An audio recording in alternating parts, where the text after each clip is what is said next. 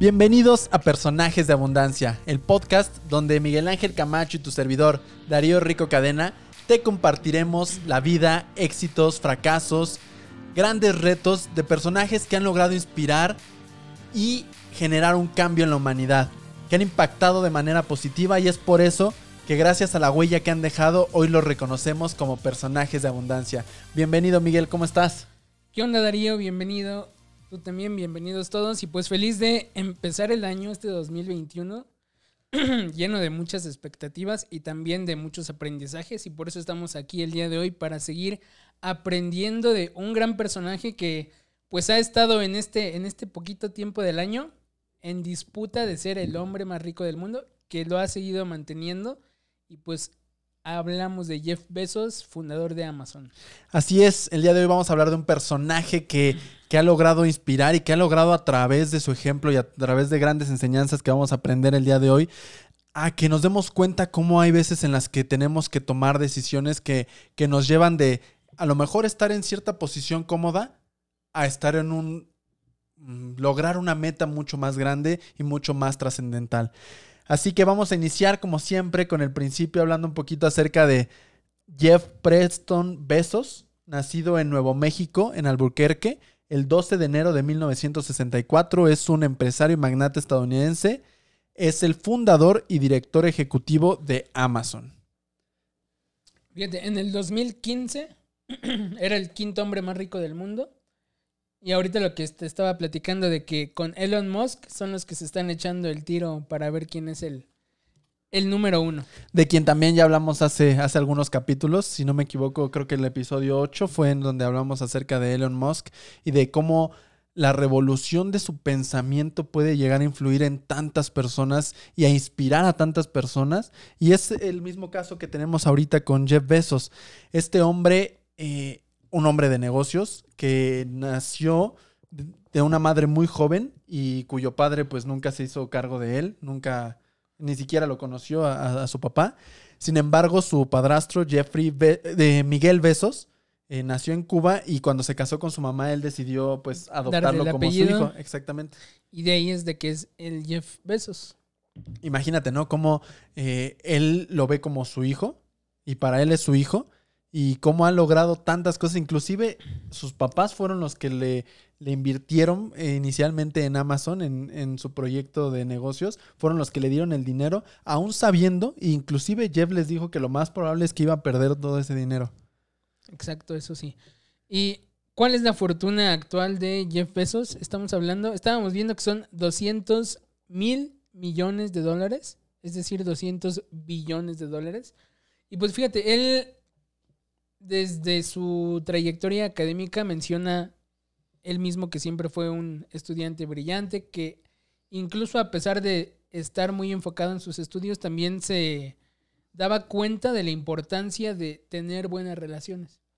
Y es lo que platican igual cuando le entrevistan a varios ex compañeros que lo conocieron en la universidad, que siempre, o sea, que siempre fue muy notado por su forma de ser, por su energía, por su buen sentido del humor, y por sus calificaciones. Entonces, él desde los ochentas empezó a ver una, una tendencia que era lo de las computadoras. Así es. Y ahí fue cuando él dijo, pues quiero subirme a esa ola y empezar a, a ver cómo puede llevar esto más allá que simplemente enviar correos o este, ¿qué más hacían? Enviar correos o buscar lugares o cosas por el estilo, ¿no? Ajá. Y ya entonces él, se dedicó también a, ver la parte de cómo el comercio, bueno, que un día el comercio electrónico fuera realidad. Él tenía una visión muy grande y es lo que, lo que estás comentando es súper importante. Él tenía la visión y decía que él sabía que en algún momento el Internet iba a ser utilizado para mucho más que enviar correos mucho más que mantener cierta comunicación, sino para poder que todas las transacciones se generaran en línea. Muchísima gente lo llamó loco, muchísima gente le dijo, no, ¿cómo crees que a través de Internet se van a hacer todas las transacciones? Y estando ahorita en el 2021 acabando de pasar este 2020, donde la mayoría de las transacciones se realizaron a través de Internet, nos podemos dar cuenta cómo esa visión, independientemente de si hay una pandemia o no hay una pandemia, esa visión es algo que se puede lograr, es algo que se puede alcanzar. Y él tenía muy claro desde que inició con este proyecto de, Amazon, inicialmente se llamaba Cadabra, pero ¿qué podemos aprender de aquí? ¿Qué visión tienes tú? ¿Qué es lo que tú visualizas o cómo puedes llegar a mejorar la calidad de vida de las personas. Y a veces no, no, no dimensionamos la manera en la que, podemos llegar a impactar en la vida de las personas. Jeff Bezos jamás imaginó, él se imaginaba que iba a haber un mundo que iba a poder eh, realizarse todas estas transacciones a través de Internet, pero jamás imaginó que iban a saber a través de su plataforma. Y fíjate, algo que yo he visto como ciertos productos o ciertos sistemas hacen que tú des saltos cuánticos. Un ejemplo aquí es que en el 2019 su fortuna era de 108 mil millones de dólares. O sea, se duplicó de 108 a alcanzar la cifra de 200 millones de dólares. 200 mil millones. 200 mil millones de dólares y que incluso es una cifra que nunca se había alcanzado en, en la lista de Forbes. Es algo que nunca se había alcanzado y además que jamás alguien cuya fortuna era la de ser el hombre más rico del mundo, en un año la doblara. Lograra doblar esa fortuna de por sí. Imagínate, ya estás en un rango muy alto, eres el más rico del mundo y logras doblar esa fortuna. Es algo increíble. Y aún así, él se ha ganado muchos premios precisamente por eso. No solamente por ser el más rico, sino además por lograr que siga incrementándose a la velocidad que se está incrementando su fortuna. También ahora sí que eh, la parte de la inversión es otra cosa que muchas veces, pues para cualquier negocio, no necesariamente todos, pero cualquier negocio es parte de lo que hay que, que tener bien planeado. Si tú vas a invertir, pues ahora sí que Jeff y toda su familia literalmente casi arriesgaron lo que habían trabajado los papás durante toda su vida. Pero el chiste también es, pues, si tú tienes una idea, un negocio, un modelo, un proyecto que quieres empezar a hacer, pues es, eso, es tratar de que tu planeación sea más aterrizada a que tu visión.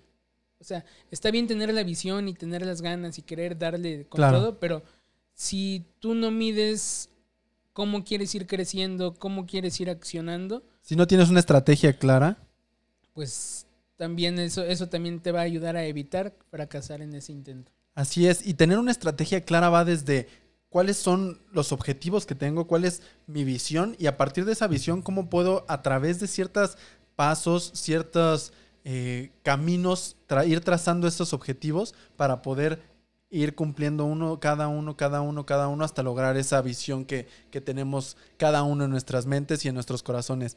Y lo más importante es esas estrategias, ¿cómo las voy a aplicar? Y ahorita quisiera aprovechar para invitar a todas las personas que nos están escuchando a que tomen el taller de metas, eh, arquitectura de metas que vamos a dar muy pronto. Estamos ya por definir la, nueva fecha que vamos a tener para este taller. Y te invito a que, a que tomes este, este gran, esta gran herramienta que te vamos a dar que te va a permitir identificar cuál es tu visión. Y una vez teniendo clara cuál es esa visión, generar estrategias que te permitan lograr esa visión. Generar esos objetivos y esos escalones que te van a llevar a lograr a tener ese éxito dentro de tu visión para este año 2021. Bienvenidos, los esperamos y continuamos con su trayectoria de qué estudió Jeff Bezos, ciencias de la computación y después se fue a ingeniería en electrónica. Ahí sí terminó en ingeniería en electrónica en la Universidad de Princeton. Princeton.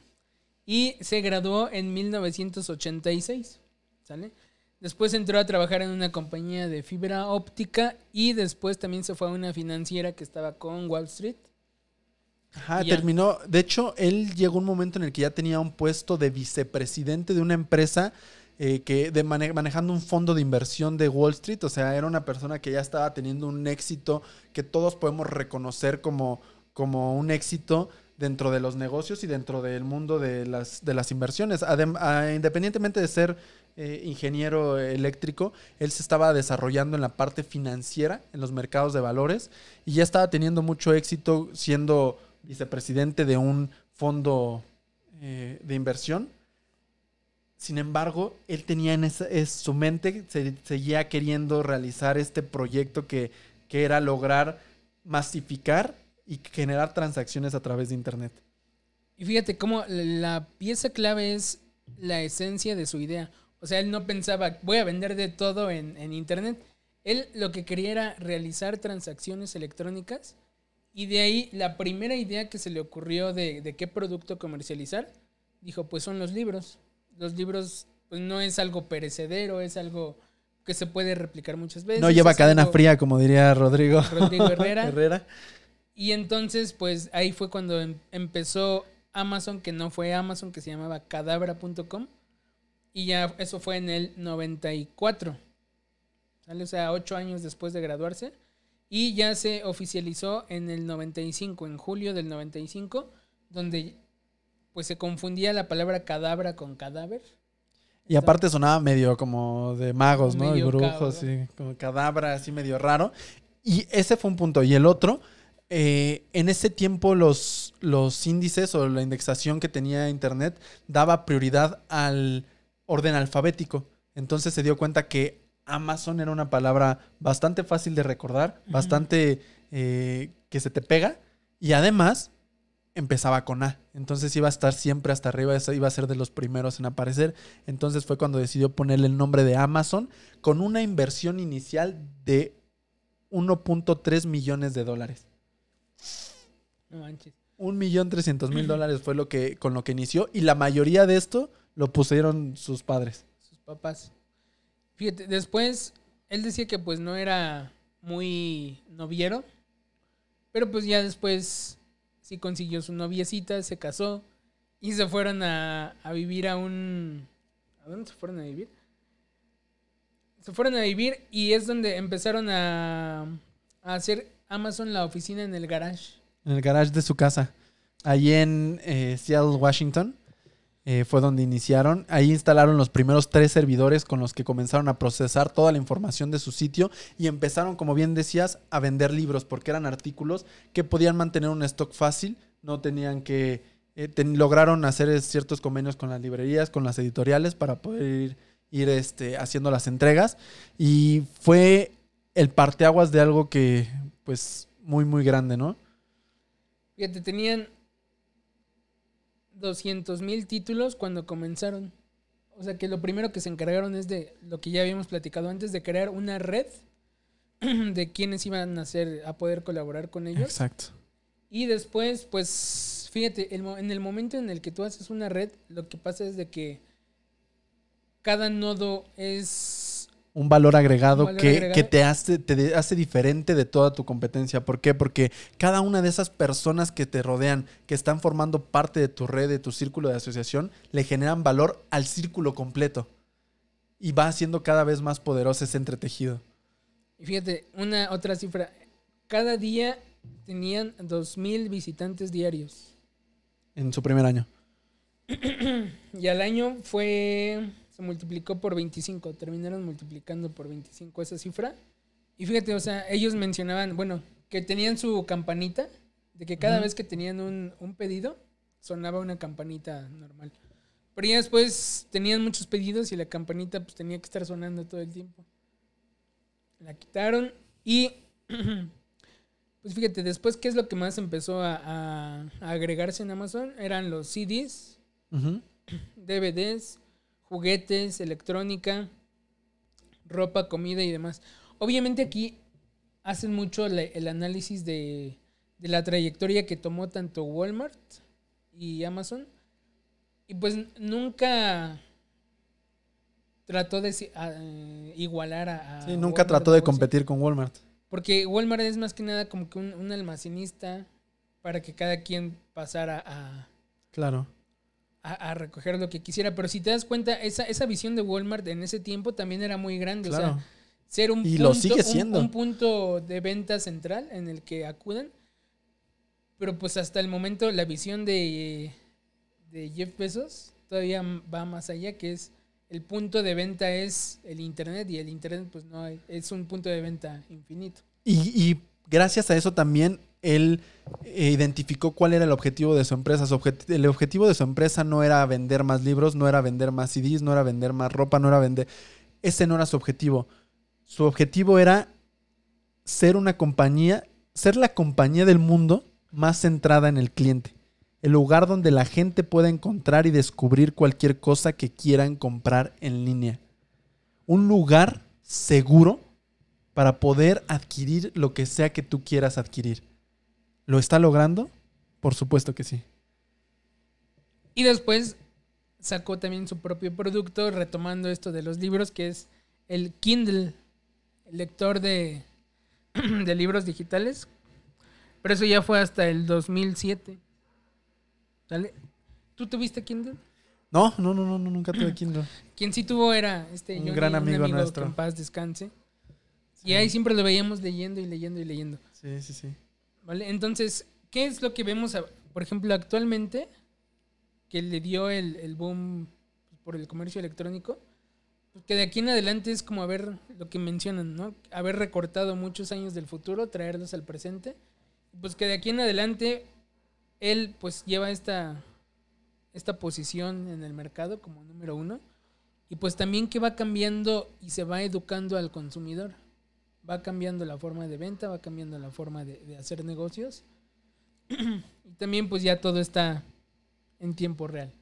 Y además va permitiendo también que otras empresas tradicionales como Walmart, como, como diferentes empresas que normalmente los veían como, bueno, habrá una que otra persona que se arriesgue a comprar en línea, pero la mayoría no y nosotros vamos a seguir teniendo esos clientes, también permite que, que empiece a haber más concentración o más enfoque en, en la atención al cliente. Actualmente tú me has platicado tu experiencia dentro de Walmart y, y que también te han tratado muy bien, inclusive hasta te han regalado algunos productos si se han llegado a, a atrasar, ¿no? Exacto. La atención al cliente es lo que hace, lo que fideliza al consumidor. Pero también, bueno, a ver, hay, hay una crítica a, a Amazon. Claro, no muchas, muchas hay. no, pero, eh, por ejemplo, mi crítica es de que sí encuentras de todo y sí hay todo y, o encuentras ofertas y hacen email marketing muy bien y, y también hacen buenos, tratan de hacer buenos deals con los, Distribuidores. con los distribuidores, con los proveedores, pero la interfaz gráfica aún no me convence. Nada más, si arreglábamos la interfaz gráfica ya sería todo. Porque es que yo, yo la siento muy pesada, la siento muy cargada con mucha información y, y de repente yo nada más quiero comprar esto, pero tengo que leerme un buen de cosas. Bueno, que, bueno, no sé, no sé, yo eh, sí te entiendo porque cuando yo inicié yo también a utilizar fácil. Amazon, se me hacía como, "Oh, no, no se me antoja tanto, ¿no? Prefiero Mercado Libre, prefiero alguna El otra. Mercado Libre es como que muy ligerita de, de, tanto dato. Pero ¿qué crees? Haces tus primeras cinco compras en Amazon y ya no quieres soltarlo. Te la pasas compre, y compre, compre, y compre, compre. Pero bueno, el punto no es eso. El punto es la pasas, compre, compre. compre y compre, por ejemplo.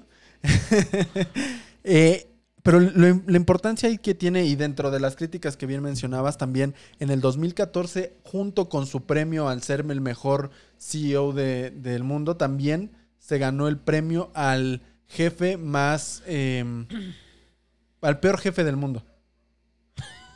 O sea, al peor jefe del mundo. Porque empezó a haber ciertas controversias sobre si explotaba a sus empleados, sobre si era muy exigente, sobre algunas de ellas infundadas, inclusive se demostró después que no era de esa manera. Sin embargo, pues sí ha habido ciertas quejas de que era una persona muy exigente, ¿no? O que él, él mismo lo dice. Hay otras que él afirma, por ejemplo, que si habían viajes para, para vicepresidentes o para un equipo, pues que no les pagaba viáticos o hospedajes o, o el traslado. Y ese dice, no, pues sí, o sea, ellos tienen que, todos tenemos que ver por la empresa. Dice, no, pues que se les paguen, por eso están ganando dinero, ¿no? Sí, exacto. Entonces, y al fin y al cabo hasta cierto punto tiene razón, ¿no? Porque no es, esos puestos pues no ganan poquito, ganan bastante y también debe de haber cierta responsabilidad, corresponsabilidad de ser parte de, de ese liderazgo de- dentro de, de su organización. Sin embargo, también poco a poco pues fue limpiando su imagen en ese aspecto. Eh, inclusive, no sé si llegaste a ver algunos eh, documentales donde hablan acerca de su vida y cómo se pone a jugar en el trabajo y, eh, y, se la pasa bien con sus empleados y todo, ¿no? O que también aplica la de que él mismo se hace pasar como consumidor para ir testeando, probando cómo está el, el servicio al cliente. Sí, inclusive él, algo que me marcó muchísimo hace unos años, vi un documental sobre, sobre Amazon y que hubo un momento en el que empezaron a tener muchas pérdidas. Y él decía, yo prefiero perder dinero a perder un cliente. Yo prefiero perder dinero a perder un cliente. No me importa que me salga más caro hacerle la entrega que lo que voy a ganar y darle gratis la entrega. No me importa, pero yo sé que esa persona me va a seguir comprando. Y las personas que tenemos Amazon Prime, pues lo sabemos algunas veces que decimos, no manches, esto me salió baratísimo, no me salió más barato que lo que le hubieran cobrado a la que lo que le pagaron a la persona que me lo entregó. Entonces, supongo que sí. Ahí es donde te das cuenta, ¿no? Como siempre es más importante conservar al cliente y que esté centrado eh, siempre nuestros esfuerzos en que el cliente sea, sea satisfecho. Fíjate, este, yo no me lo sabía y no sé si ustedes se lo sabían, pero que también incursionó en la telefonía móvil, creando su, propio celular, el Fire Phone, en el 2014. Y pues era nada más 2 GB de RAM. Pero pues yo nunca supe ni lo he visto ni nada. Ahora, ¿cuál sería, qué esperas tú del futuro para este comercio electrónico? Sin duda, y de hecho actualmente él ya es, eh, creo que además de haber sido de los pioneros dentro del comercio electrónico también es ya una referencia de lo que de cómo se debe hacer el comercio electrónico. Sí hay algunos detalles también que se van a ir regulando y que se van a ir eh, pues desarrollando un poco mejor cómo deben de desarrollarse. ¿A qué me refiero? Muchas veces hay algunos proveedores, inclusive eh, vi un ejemplo donde decían, una empresa, ¿no? Yo me dedico a vender esto y empiezo a publicarlo en Amazon. Y Amazon me empieza empieza a vender, a vender, a vender, a vender y empiezo a tener éxito y de repente Amazon se da cuenta que es un producto que ellos pueden hacer y lo compran más barato y lo venden y ya dejan de posicionarme a mí. Y de repente mi negocio ya no existe porque Amazon ya salió eso mismo, pero en Amazon Basics. Más barato y con toda la, la, mercadotecnia y con toda la publicidad que, que, requiere para que elijan ese producto y no el mío.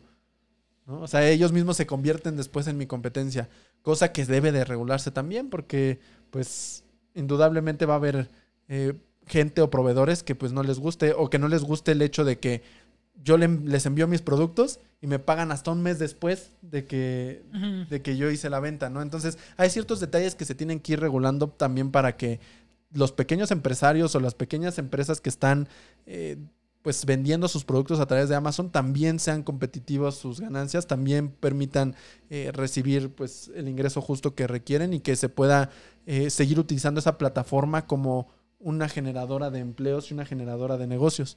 Y no solamente... Pues, generadora de empleos, de negocios y de ir siguiendo moviendo la economía, ¿no? Más ahorita que se necesita. Y así como se está regulando muchas cosas, pues igual también se terminarán regulando hasta pues las personas que, que hacen todos estos comercios para que entren a la economía formal y para que, o sea, yo sé que a lo mejor es algo que no nos gusta o que pues muchas personas quieren evadir o, no quieren este tributar correctamente, pero si la vemos, eso nos acorta y nos trae un futuro todavía más prometedor y más eh, veloz todavía, por todo lo que han prometido e, empresas como WhatsApp para el WhatsApp Pay, que desde un WhatsApp hagas transacciones. El, Facebook, Rappi. el Facebook también que andaba haciendo lo de la su criptomoneda. Entonces, mientras más se, se regularicen, pero de manera justa y correcta, pues nos permite a todos, pues incluso el emprendimiento sería parte natural de, las actividades del ser humano. Ya no sería de, ay, él es emprendedor, no, todos seríamos emprendedores en, algún punto y en ciertas cosas. Y pues eso está bien y pues qué bueno que estamos aprendiendo, que estamos siguiendo, aterrizando las ideas y pues guiándonos de personajes que, que han acertado y que han cometido también errores. Así es, y dentro, también en el 2019 fue, se dio a conocer que Jeff Bezos se divorció de su, de su esposa, con quien estuvo 23 años más o menos, no, 27 años. Eh, se divorció en el 2019 y lo, la convirtió a su esposa en la quinta persona más rica del mundo en el momento de firmar el divorcio. Ay, güey. Pues. Y él seguía siendo el hombre más rico del mundo. pues qué suertuda, ¿no?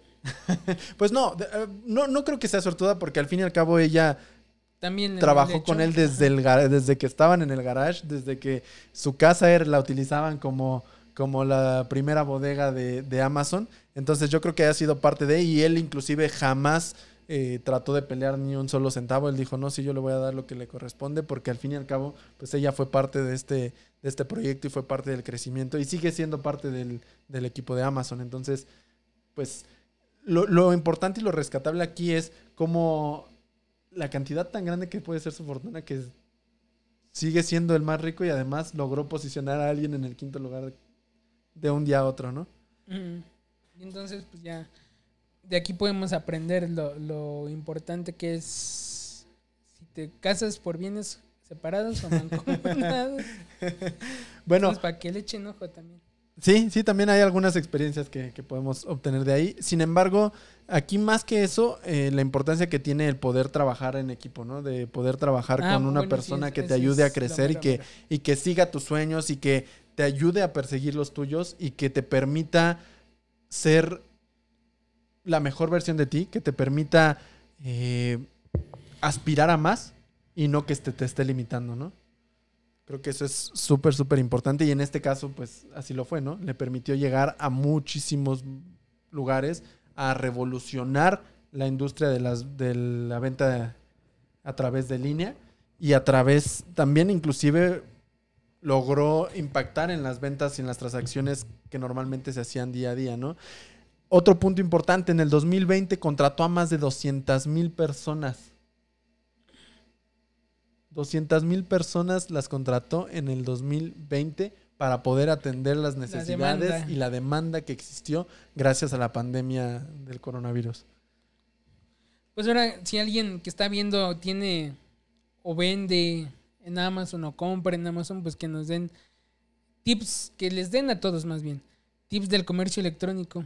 ¿Qué cosas les gusta, qué cosas no les gusta, qué cambiarían o intentarían mejorar? Y pues eso, o sea, ¿cuál es la visión también para los siguientes tres años? Son muy, muy interesantes y muy... Y si tú has comprado en, en Amazon, por favor coméntanos cuál ha sido tu experiencia, ha sido satisfactoria, realmente están enfocados en el cliente, realmente te han dado el soporte o la ayuda que has necesitado en, si en algún momento la has llegado a requerir. Por favor, coméntanos, platícanos acerca de tu experiencia y también platícanos cuál ha sido el aprendizaje y, cuáles son esas cosas que a través de esta historia que te hemos platicado de Jeff Bezos puedes empezar a tomar acción en tu vida. ¿Cuáles son esos principios que ahorita cachaste gracias a, a esta, a este video y cómo puedes empezar a tomar acción? El día de hoy te queremos dejar este mensaje. Han sido grandes las enseñanzas, los retos y los aprendizajes. Y finalmente, Miguel, por favor, compártenos una enseñanza final. Una enseñanza. Pues yo, fíjate que. Que ahora que mi hermano terminó la universidad. Pues es chistoso porque es una graduación virtual. ¿No? Sí. O sea, muchas cosas, no nada más el comercio se vuelve electrónico y digital. O sea, ya muchas cosas son digitales. Y pues está padre que nos estamos este pues enfocando en, en nuevas maneras de emprender, en agarrarle la onda, en cómo también pues que más personas, clientes, consumidores pierdan ese miedo, pero pues que a la par de este aprendizaje pues nos sigamos cuidando, decía mi hermano, a mí no me importa no haber tenido una graduación física presencial con vestido y todo eso. Me dice, yo me siento feliz de que cerramos el año y estamos vivos y estamos juntos.